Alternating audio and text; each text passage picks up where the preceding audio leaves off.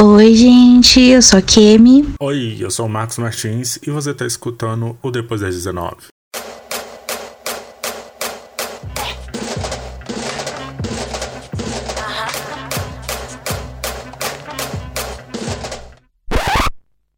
Em 18 de junho de 1908, aportava em São Paulo o navio Kasato Maru, trazendo consigo oficialmente a primeira leva de japoneses ao Brasil. Entre chineses, filipinos, os japoneses são um dos diversos grupos asiáticos, mais especificamente do leste asiático. E em meio a anos de estabelecimento de imigração, vem se ganhando cada vez mais espaço a discussão acerca dos efeitos de se viver na diáspora, o que tem proporcionado o crescimento do que se denominou militância asiática. Desde séries como Fresh Off the Boat, sites como a Outra Coluna, coletivos como Plataforma Lotus e personalidades como The Love Life of an Asian Guy. E o porquê da necessidade dessa militância é que iremos tratar no programa de hoje. Eu sou a Kemi, estudante de Ciências Sociais, descendente de okinawanos. Eu estudo principalmente o papel de asiáticos e principalmente leste asiáticos no, nas relações raciais brasileiras, toda a construção histórica brasileira é que negligencia a nossa presença, a nossa contribuição.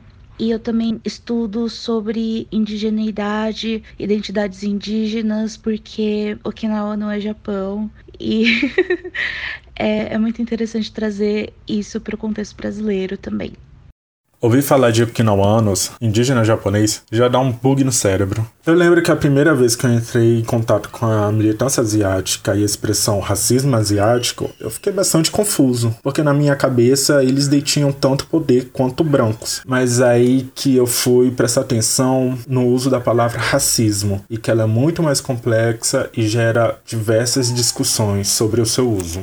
Isso vem desde o começo, sendo a estruturação da nossa militância, porque alguns acadêmicos que estavam falando isso meio que pontualmente, né, assim, na história, nas ciências sociais, eles usavam, sempre usaram bastante o termo racismo. E agora que a gente está tentando se organizar no movimento político, a gente tem debatido bastante essa questão, porque o racismo, se a gente usar racismo, sabe, usar a palavra racismo, às vezes realmente parece que a gente está equiparando a nossa situação à situação das comunidades negras e indígenas. E isso é bem complicado porque a questão estrutural não, não tá tão presente com a gente, no sentido de, é, de uma violência de Estado, sabe? É, repercutindo na gente. Então, a gente também não queria no começo adotar o termo xenofobia, porque afinal, muitas das coisas giravam em torno, assim, muitas das pautas giravam em torno do fato de que a gente é brasileiro e a gente queria ter isso reconhecido. Mas com um pouco mais de estudo, um pouco mais de debate, a gente, assim, eu não sei a gente, né, mas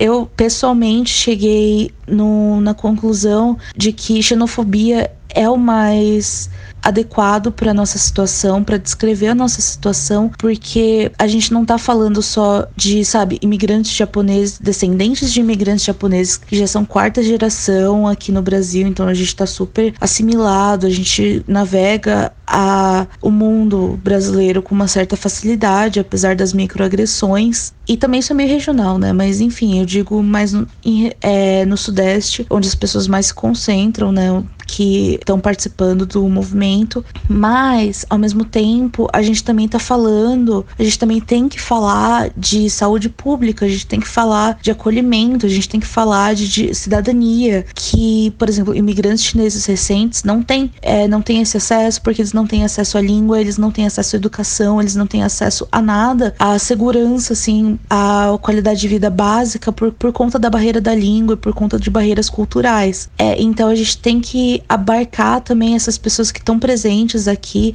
falar de xenofobia em relação a outros imigrantes, a falar, falar de imigrantes palestinos que estão em situação extremamente vulnerável aqui no Brasil, de os imigrantes recentes, os refugiados haitianos, congoleses, angolanos, que se a gente também quer adotar xenofobia e a gente quer adotar da solidariedade antirracista, a gente realmente tem que ser muito honesto com isso. Então, abarcando todas essas pautas, a xenofobia acaba sendo melhor termo assim para descrição, né, um termo descritivo de uma situação, até porque a gente bater o pé e só querer ser brasileiro, querer a nossa é, brasilidade reconhecida, não é uma pauta forte, não é uma base sólida para um movimento político solidário, de solidariedade antirracista, porque a brasilidade ela não é única. Existem diversas brasilidades e acho que as mais evidentes são a brasilidade branca e a brasilidade negra, que a gente está reivindicando não é a brasilidade negra. A gente não quer ser perseguido por policial. A gente não quer ser, a gente não quer, sabe, ser massacrado, ser injustiçado. A gente quer ser branco. Sem contar que também a brasilidade é um projeto político, territorial, colonizatório. Então, a gente não pode rejeitar que um, o termo xenofobia simplesmente porque ah, a gente também é brasileiro. Não, a brasilidade é múltipla e a gente tem que saber qual a gente está escolhendo, qual a, a qual a gente está se filiando e por quem a gente está lutando. Por isso, eu acho que é muito importante estabelecer esse, essa base comum para todo mundo entender, né? O porquê de não adotar racismo, por que falar de xenofobia, sendo que a gente também fala de brasilidade e tudo mais, né? Tipo, de como a gente é brasileiro, da, da, de uma cultura de transnacionalidade. Mas é isso.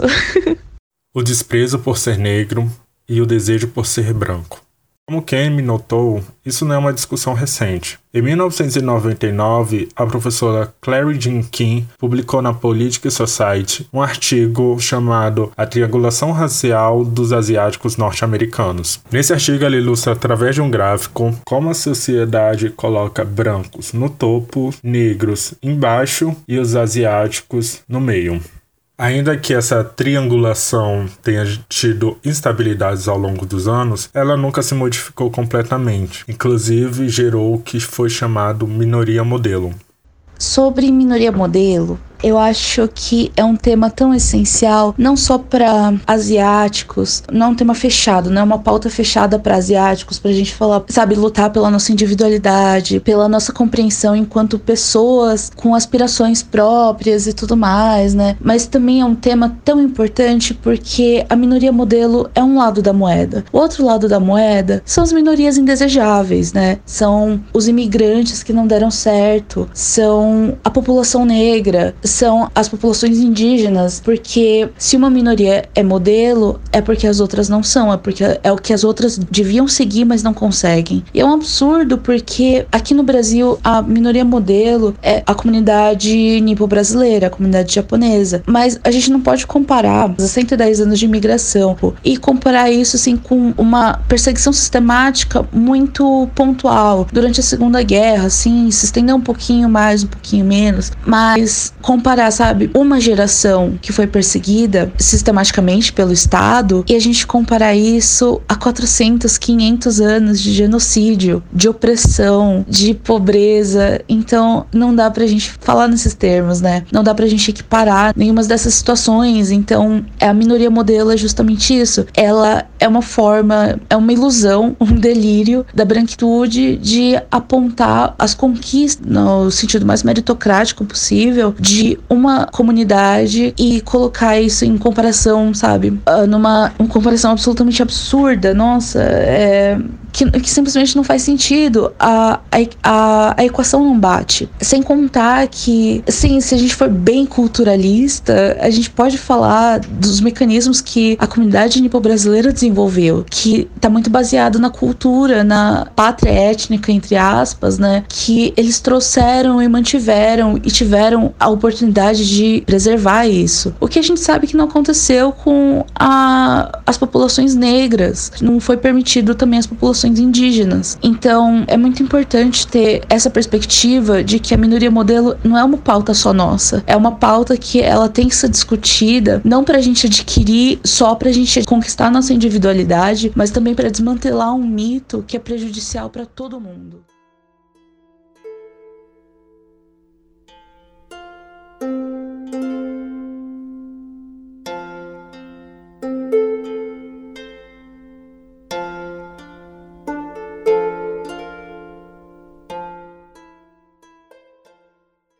Digamos também que a minoria modelo é uma domesticação do perigo amarelo, né? Que o perigo amarelo é essa ameaça que o leste asiático vai dominar, principalmente a China, né? Vai dominar o mundo. E a, aí a minoria modelo aqui no Ocidente é, é a domesticação disso, sabe? Porque a gente ainda é um pouquinho perigoso, tipo, tem aquele lema. É, como é que é? Tipo, você mate um japonês pra, pra ter sua vaga na USP, sabe? Um negócio assim, para ter mais chance na FUVEST. Então tem esse pequeno ar de ameaça, mas é principalmente para jogar leste asiáticos contra outras populações. É, é, meio que uma, é uma concessão da branquitude. É, e eu acho inaceitável que a gente receba isso de braços abertos, sabe? Tipo, ah, tá, a gente não é branco, mas pelo menos a gente não é negro, a gente não é índio, a gente não é imigrante venezuelano, digamos, né? Então é muito essencial a gente discutir é, o perigo, o desculpa, a minoria modelo por todos esses aspectos dela. Bom, pelo que eu estou entendendo, a ideia da minoria modelo foi criada pela branquitude como forma de estereotipar asiáticos, mas também como uma ferramenta de oprimir grupos não brancos e não asiáticos. Usar dos asiáticos como uma forma de dar um exemplo àqueles outros e usar de um discurso meritocrático. Apesar de que nem todo grupo asiático herda esse, esse ideal de minoria modelo, né? Em determinado contexto, o chinês, por exemplo, não é o aceitável, enquanto o japonês é. Isso vai haver uma diferenciação de classe, talvez? E assim como a minoria modelo, a branquitude também criou outros estereótipos. Orientalismo foi um termo cunhado pelo Edward Said. Basicamente, esse termo já existia.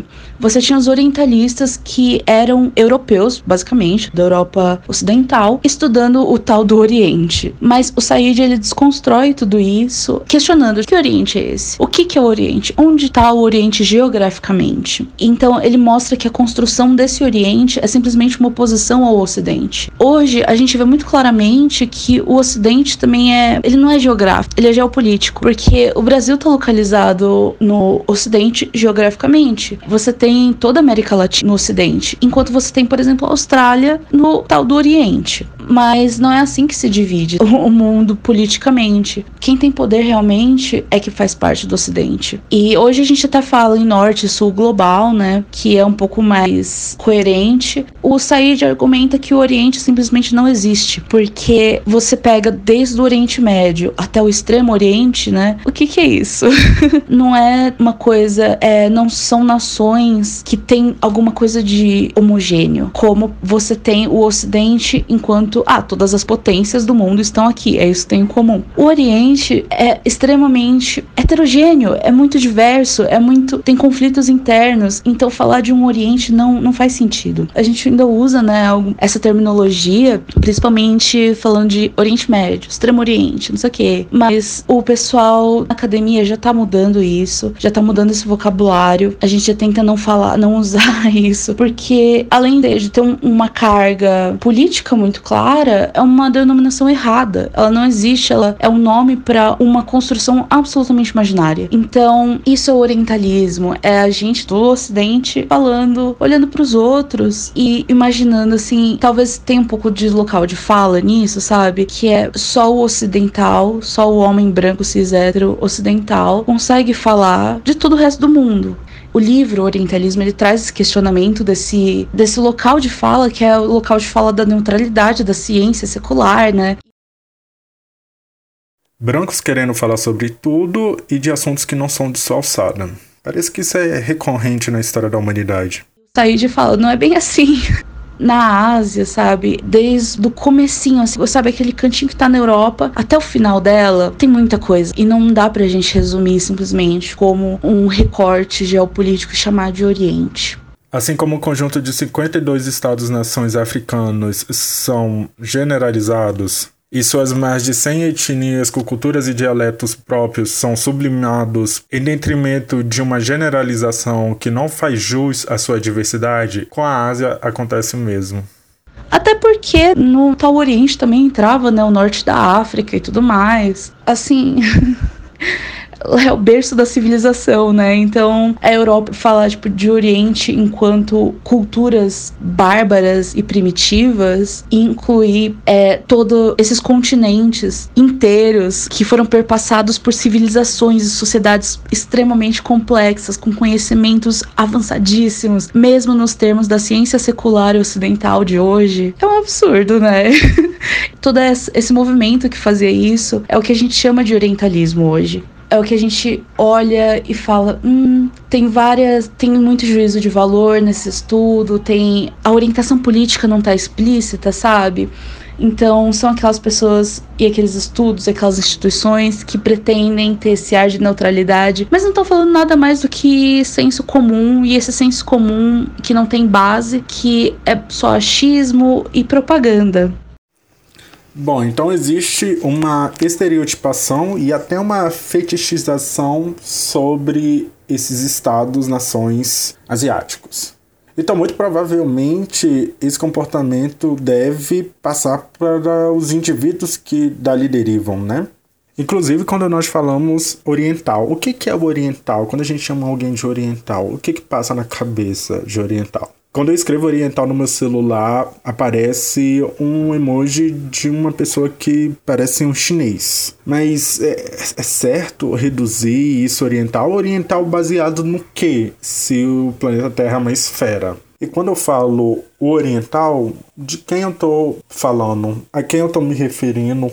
Agora tá me vindo esses questionamentos, esse pensamento é muito engraçado porque a gente tenta não se basear muito nos Estados Unidos, mas inevitavelmente a gente faz umas comparações. Então lá, esse termo oriental já foi excluído de um vocabulário mais político, mais acadêmico, por todas as razões que eu já citei. E também por carregar uma conotação negativa justamente de bárbaro, primitivo, exótico. E aqui no Brasil é engraçado porque a gente usa oriental para leste asiáticos, ao contrário do mundo anglófono que usava oriental para se referir ao Oriente Médio, entre aspas, mundo árabe ou mundo muçulmano, né, islâmico, etc, etc. Que também são denominações extremamente genéricas e estranhas, mas tudo bem. Então aqui a gente a gente fala oriental não com uma conotação necessariamente negativa, eu ainda acho que não é porque não é ofensivo que a gente não deve contestar, tipo, necessariamente ofensivo. Porque se a gente já tem um estudo absolutamente, sabe, tipo, um estudo massivo que é o orientalismo do Said, já falando sobre como o Oriente não existe e como o oriental também não existe, eu acho que a gente deve também questionar o uso disso no Brasil, mesmo que não seja necessariamente carregado de uma certa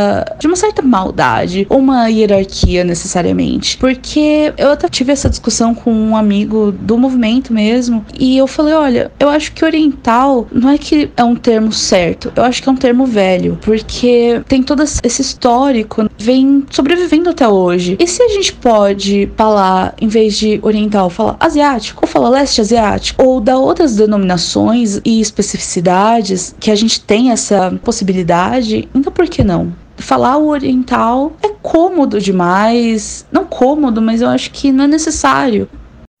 Como vocês bem sabem, nós somos um podcast que comentamos enegrecidamente as notícias. Então, não tem como não deixar de fazer um paralelo com o negro. Quando esse o negro é colocado sob o olhar do outro.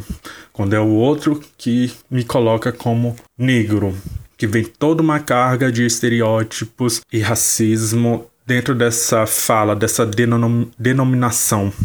Então, quando eu vejo esse incômodo do oriental sobre asiáticos, meio que um os processos se repetindo de formas diferentes, mas em alguns pontos semelhantes. Perigo Amarelo é uma invenção mais do que uma invenção, é um medo. É um medo político, que é essa coisa da China, principalmente, conquistar o mundo da forma que a Europa Ocidental e os Estados Unidos conquistaram. Isso vem desde o século XIX, século XVIII, XIX você tem o medo do Oriente há muito tempo. É desde o Império Persa, aí você tem os mongóis, aí você tem a China de novo, aí você tem o Japão, aí você tem a Coreia, aí você tem o Japão de novo, aí você tem a China de novo. Então é muito louco, assim, como esse mito vem perdurando, porque até hoje a gente vê, a gente vê na, nas notícias, por exemplo, sobre a Coreia do Norte. Nossa, o Kim Jong-un é, é louco, ele é um maluco, ele simplesmente fica provocando. E a gente não leva em consideração que, primeiro, isso tudo é propaganda política. Isso tudo não, vai ter um fundo de verdade, quem sabe. Mas todas essas notícias que chegam até a gente, elas são permeadas por uma ideologia política do Ocidente, principalmente estadunidense.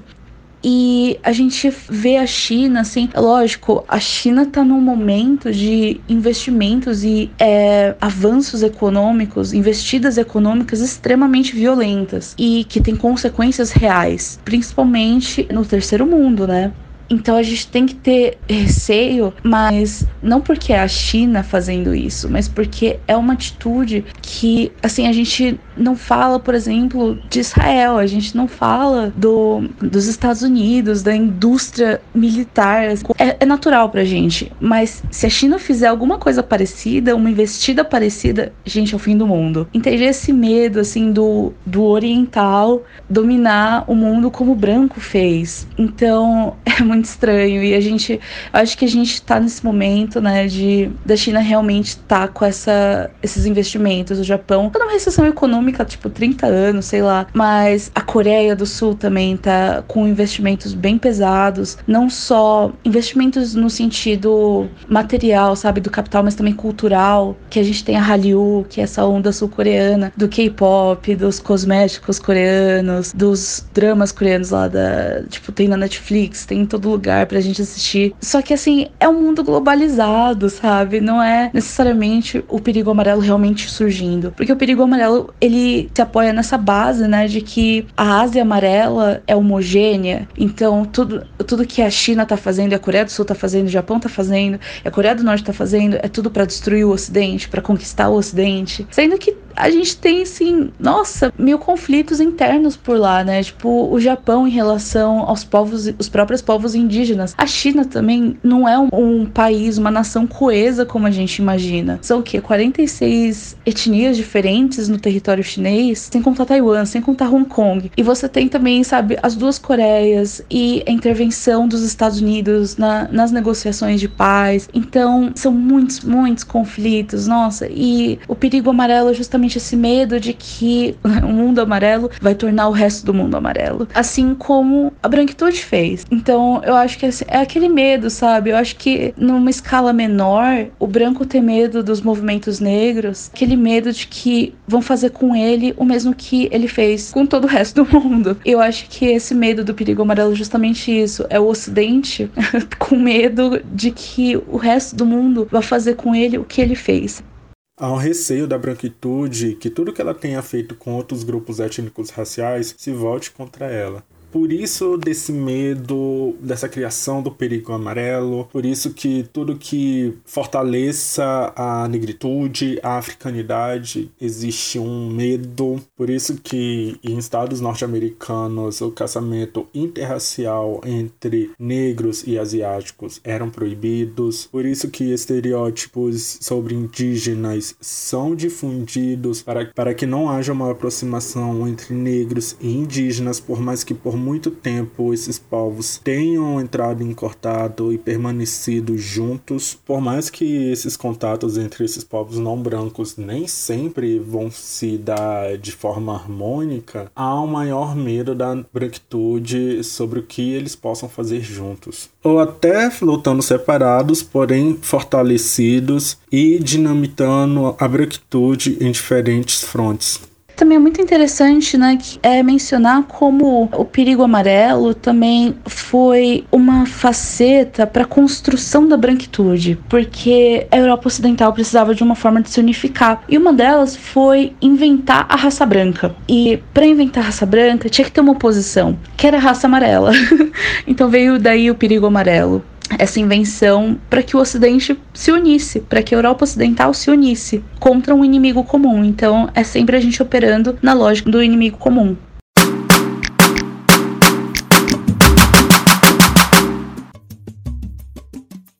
E chegamos ao fim de mais um programa depois das 19. Esse programa foi muito mais educativo e instrutivo do que os outros. Nós quisemos fazer esse programa dessa forma mesmo, porque existe muita desinformação, até mesmo dentre os negros, sobre asiáticos. E nada mais certo do que trazer uma pessoa de dentro que tenha conhecimento prático e teórico sobre o assunto porque nós não acreditamos em tutela e nós não achamos que tutela vai resolver alguma coisa, né? Tutela em termos raciais, tá, gente? E se você quiser mandar dúvidas, sugestões, críticas, é só mandar e-mail para contato.depoisdas19 19 sempre numeral. E o e-mail da Kemi é kemi, K-E-M-I, arroba T-U-T-A.io. Kemi, arroba tuta.io. E é isso. Voltamos na próxima semana. Abraço, beijo e tchau, tchau.